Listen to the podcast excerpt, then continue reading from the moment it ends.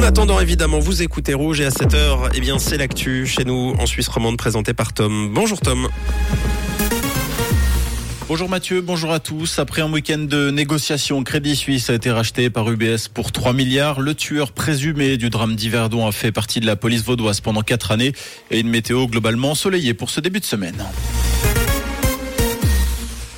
Le rachat de Crédit Suisse par UBS a été officialisé hier. La somme de 3 milliards est avancée. 3 milliards qu'UBS paiera en actions Crédit Suisse, soit l'équivalent de 76 centimes par action.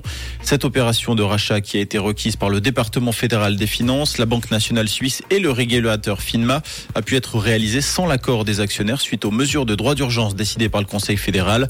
D'après l'agence Reuters, 10 000 emplois pourraient être menacés par cette fusion. Le passé de l'auteur présumé de la tuerie d'Yverdon refait surface. Selon le matin dimanche, l'homme a fait partie de la police cantonale vaudoise entre 2001 et 2005. Des faits confirmés par les forces de l'ordre vaudoises. L'enquête se poursuit pour déterminer les circonstances exactes de ce drame qui a coûté la vie à cinq personnes, la mère, les trois filles et le père qui est pour l'heure le principal suspect. Plusieurs témoins décrivent par ailleurs ce quarantenaire comme un mythomane dans ses affaires. Dernièrement, l'homme s'affichait en ligne en tant que cofondateur d'une société d'exploitation minière en Afrique australe, mais aussi en tant que collectionneur philanthrope ou investisseur dans la crypto-monnaie. Les CFF vont considérablement réduire leur offre de billets à l'international à partir du 1er janvier 2024. Il ne sera plus possible d'acheter des tickets pour la Grande-Bretagne, la Croatie ou encore l'Espagne notamment, ni sur Internet, ni au guichet.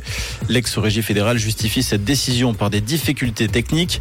En effet, un logiciel datant des années 80 devrait être remplacé ou modernisé, mais cette dépense n'est pas prévue par les CFF. Les CFF qui précisent néanmoins que l'offre pour la France, l'Italie, l'Allemagne et l'Autriche sera maintenue.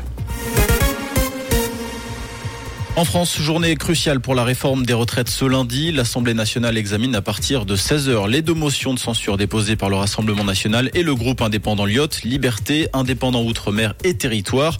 Ces motions visent à renverser le gouvernement. Dans le même temps, des rassemblements ont eu lieu hier soir dans Paris, mouvement avorté par les forces de l'ordre.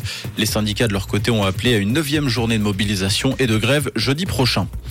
Donald Trump dans le viseur de la justice. Selon plusieurs médias américains, les autorités locales et fédérales se préparent à la possibilité d'une inculpation. L'ancien président américain est accusé d'avoir versé 130 000 dollars à une actrice pornographique pour qu'elle garde secret une supposée liaison entre eux. Ce versement a eu lieu en 2016, juste avant le scrutin présidentiel, finalement remporté par le milliardaire. Cette inculpation pourrait représenter un défi immense en termes de sécurité en cas de manifestation devant le tribunal. Donald Trump qui pourrait devenir le premier président, ancien président américain à être inculpé. Ok sur glace, la chaude fond à un match du titre de Swiss League. Les abeilles ont dominé Holton 3-2 lors de l'acte 3 et mènent désormais 3-0 dans la série finale. En cas de victoire demain soir, les Neuchâtelois remporteraient le titre de Swiss League. Et côté ciel, quelques nuages pour ce matin et le passage à un temps bien ensoleillé. Dans la matinée, on compte 2 degrés à Givisé et à Néru ce matin et 6 degrés à Viron et à Colombier avec des températures douces et de saison. Et toujours ce vent faible à variable sur la région. Une très belle matinée et un bon réveil avec Rouge. C'était la météo, c'est Rouge.